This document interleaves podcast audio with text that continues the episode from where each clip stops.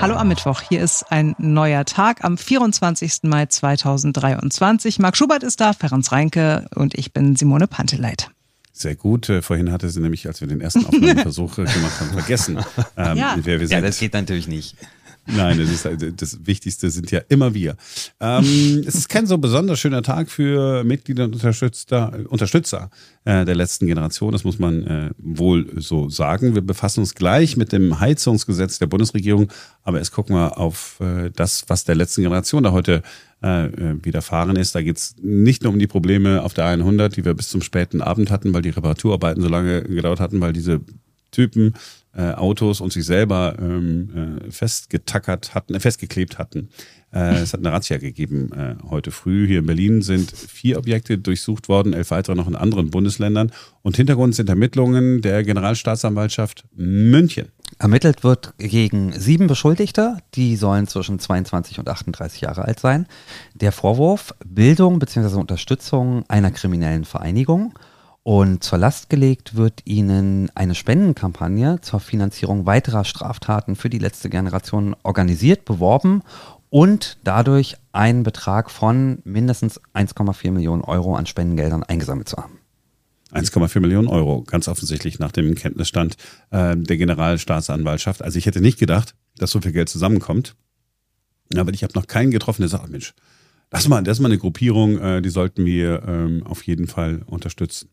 Zwei mhm. Beschuldigte, die sollen aber nicht nur irgendwie mitgemacht haben beim Spendensammeln, sondern da geht es auch darum, dass die im April vergangenen Jahres angeblich eine Ölpipeline in Bayern äh, sabotiert haben sollen. Und äh, diese Durchsuchung, so heißt es äh, in der Pressemitteilung des Landeskriminalamtes äh, in Bayern, sollen Beweise zur Mitgliederstruktur der letzten Generation gefunden werden. Das bedeutet nichts anderes als, da kommt noch was nach. Also nicht nur die, die jetzt beschuldigt werden, die sieben äh, sind im Visier der Staatsanwaltschaft, sondern möglicherweise auch noch der eine oder andere Unterstützer. Konto der letzten Generation oder vielleicht sogar mehrere Konten sind außerdem auch noch äh, beschlagnahmt worden. Festnahmen hat es allerdings äh, äh, keine gegeben. So, dann muss man sagen, Wenig überraschend, dass das aus Bayern kommt, oder?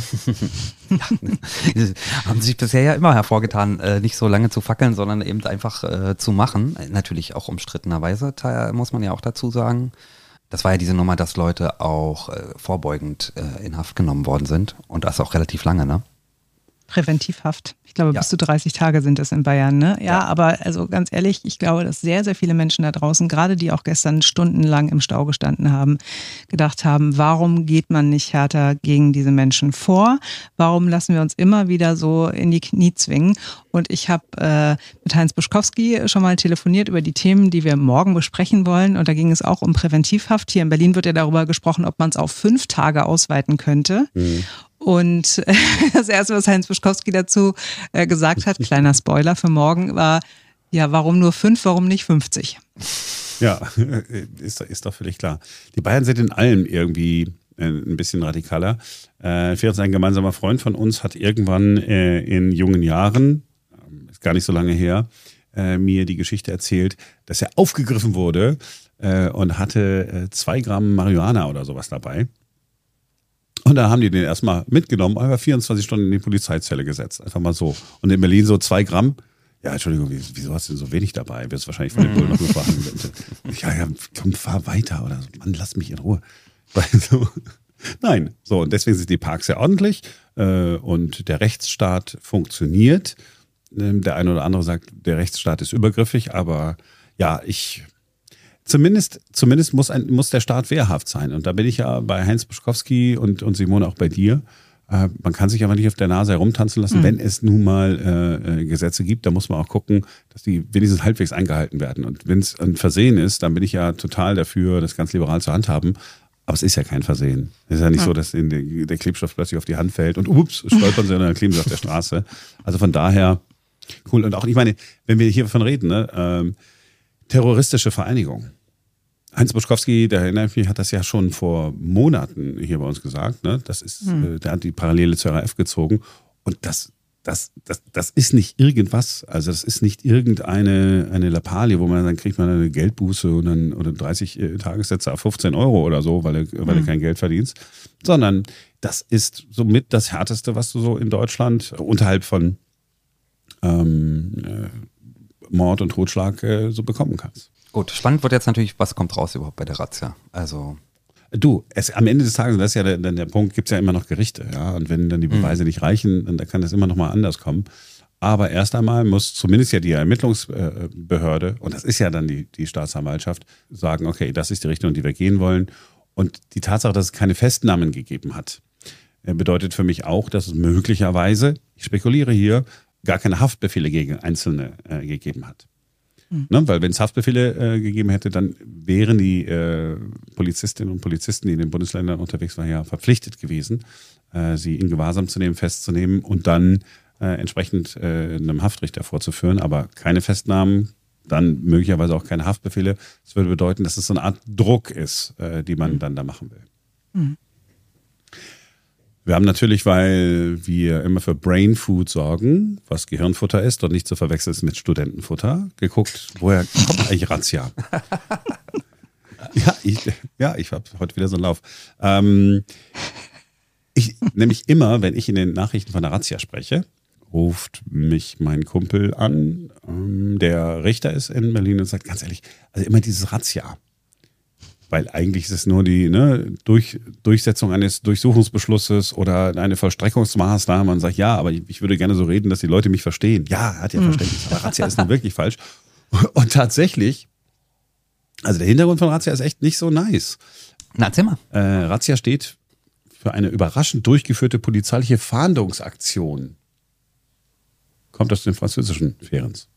Mhm. Ration oder was? Razzia? Wie wollte man sagen? Das klingt ja spanisch. Nein, sie haben diesen, das kommt aus dem Französischen, aber ursprünglich ist es Arabisch. Aha. Und da hat man es benutzt äh, früher für Beute- und Rachezüge eines Stammes gegen einen Nachbarstamm. Aha, okay. So, ne? Also ich bin dann dahin und gesagt, die, die haben dort, äh, keine Ahnung, Lebensmittel und keine Ahnung, irgendwas. Und was man dann, dann sind die rüber, haben gesagt, da machen wir jetzt eine Razzia. Okay. Also es ist schon übergriffig. Razzia ist dann auch in der NS-Zeit ähm, äh, gerne mal äh, benutzt worden.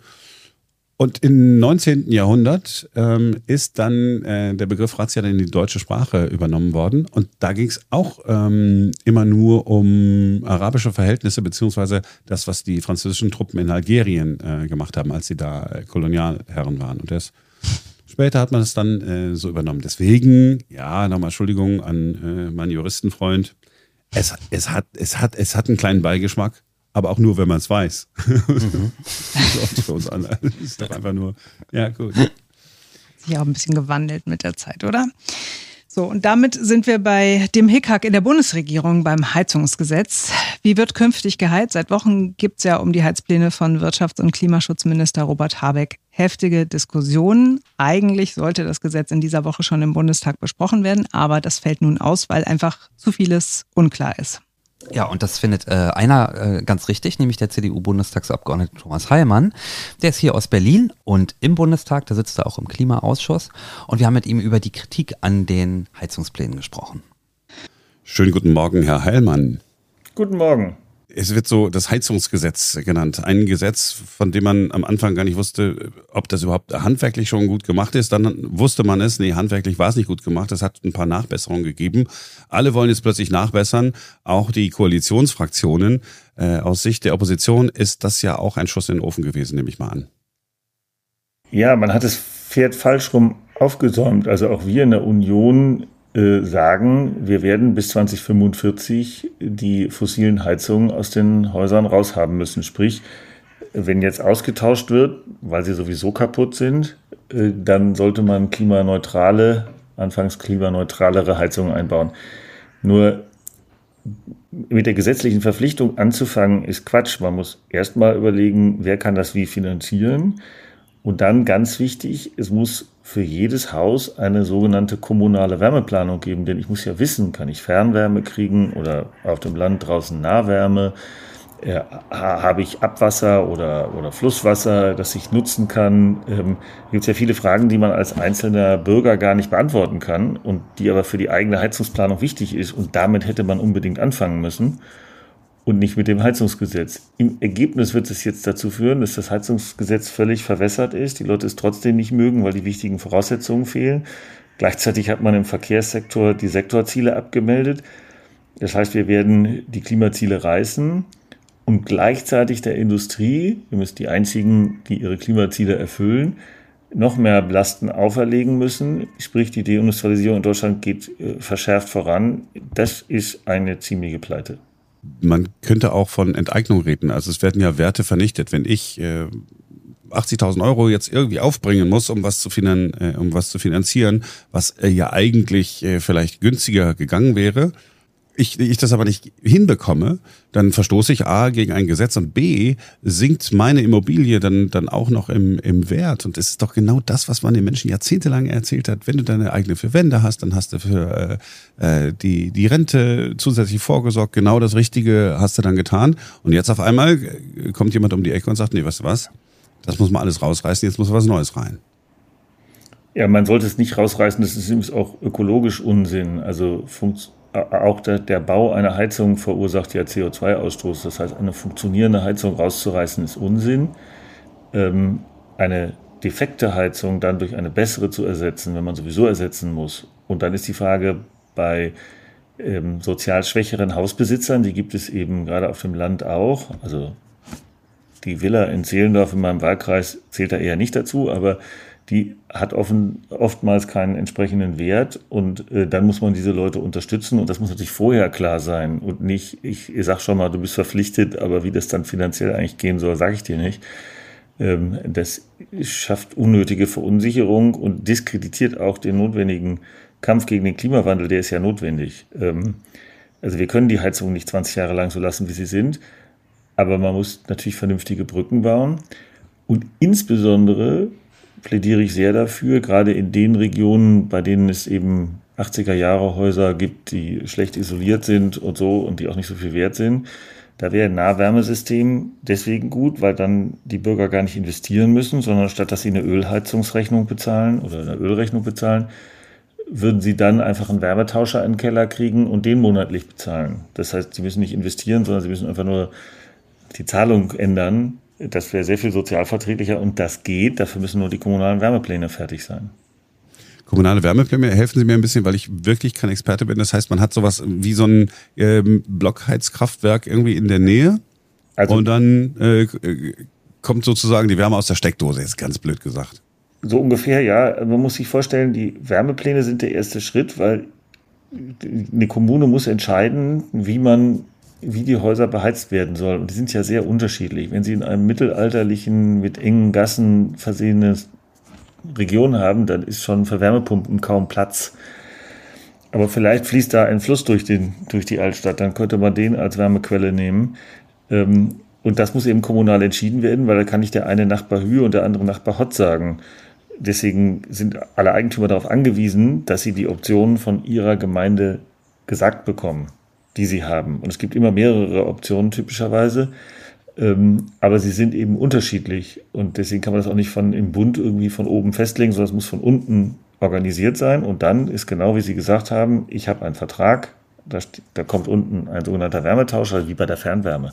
Kennen wir ja in Berlin. Da steht im, ist im Keller sozusagen ein Wärmetauscher da klemme ich meine Heizung dran und meine Wasserversorgung und bezahle dafür monatlich was.